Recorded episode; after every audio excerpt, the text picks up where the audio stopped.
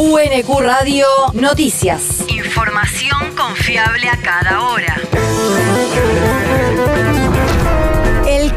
El Servicio Meteorológico Nacional indica que hoy se espera una máxima de 16 grados con cielo despejado. El viento rotará del sur al noreste hacia la noche. El país. Las ventas minoristas pymes cayeron un 3,4% interanual en mayo. Así lo reveló un relevamiento de la Cámara Argentina de la Mediana Empresa, en el que además se resalta que la mengua respecto al mes de abril fue del 9%. El trabajo de la CAME difundido ayer también advierte que a pesar de la caída de mayo, las ventas acumulan un alza del 5,4% en los primeros cinco meses del año, comparado con el mismo periodo de 2021. Por rubros, la mayor caída se dio en indumentaria y textil, un sector que marcó también un fuerte incremento en los precios de sus productos, mientras que la menor merma se dio en ferreterías, materiales eléctricos y construcción.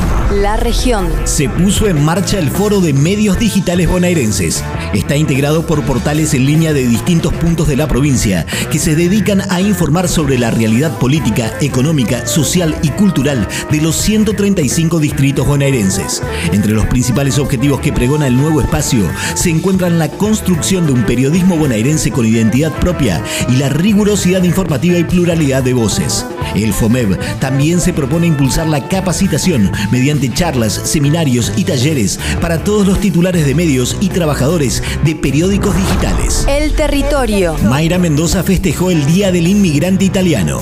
La intendenta de Quilmes formó parte este domingo de las celebraciones por el 76 aniversario de la República Italiana y del Día del Inmigrante Italiano que se llevaron a cabo en la Sociedad de Fomento Fratelli d'Italia de San Francisco Solano las banderas que nos representan, las banderas de nuestros pueblos hermanadas, porque esto es lo que tiene que pasar. Debemos tener objetivos comunes entre todos y entre todas, caminar para conseguirlos. Durante la actividad, Mendoza recorrió las instalaciones de la institución, dialogó con sus integrantes y resaltó la importancia del trabajo en conjunto con cada una de las colectividades del distrito. El mundo. Tres muertos en un nuevo tiroteo en Estados Unidos. Ocurrió el sábado a la noche en una concurrida calle del centro de la ciudad de Filadelfia, la mayor del estado de Pensilvania, en el noreste de Estados Unidos, y dejó además un saldo de 11 heridos, según confirmó ayer la policía local. De acuerdo al informe policial, varias personas dispararon contra la multitud que circulaba por South Street, que es conocida como un corredor de entretenimiento con muchos bares y restaurantes. Los atacantes no pudieron ser identificados, aunque se recuperaron dos pistolas en el lugar, incluida una con un cargador extendido. La universidad. Encuentro de educación superior en contextos de encierro.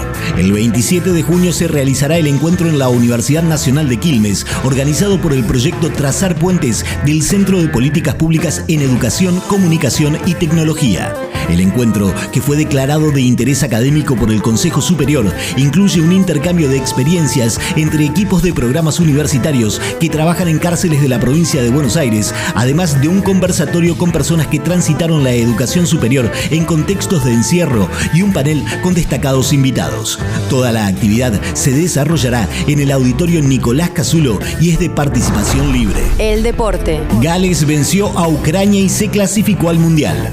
El seleccionado británico venció este domingo a su par ucraniano por 1 a 0 en Cardiff y volverá a jugar un Mundial después de 64 años tras quedarse con la decimotercera y última plaza europea para Qatar 2022. Los Dragones Rojos participarán en el Grupo B y su debut será el 21 de noviembre contra los Estados Unidos. Luego enfrentará a Irán y cerrará la primera fase ante Inglaterra. Restan definirse dos plazas que podrían ser para Perú, Emiratos Árabes Unidos o Australia y para Costa Rica o Nueva Zelanda. UNQ Radio te mantiene informado. Información confiable a cada hora. UNQ Radio, la radio pública.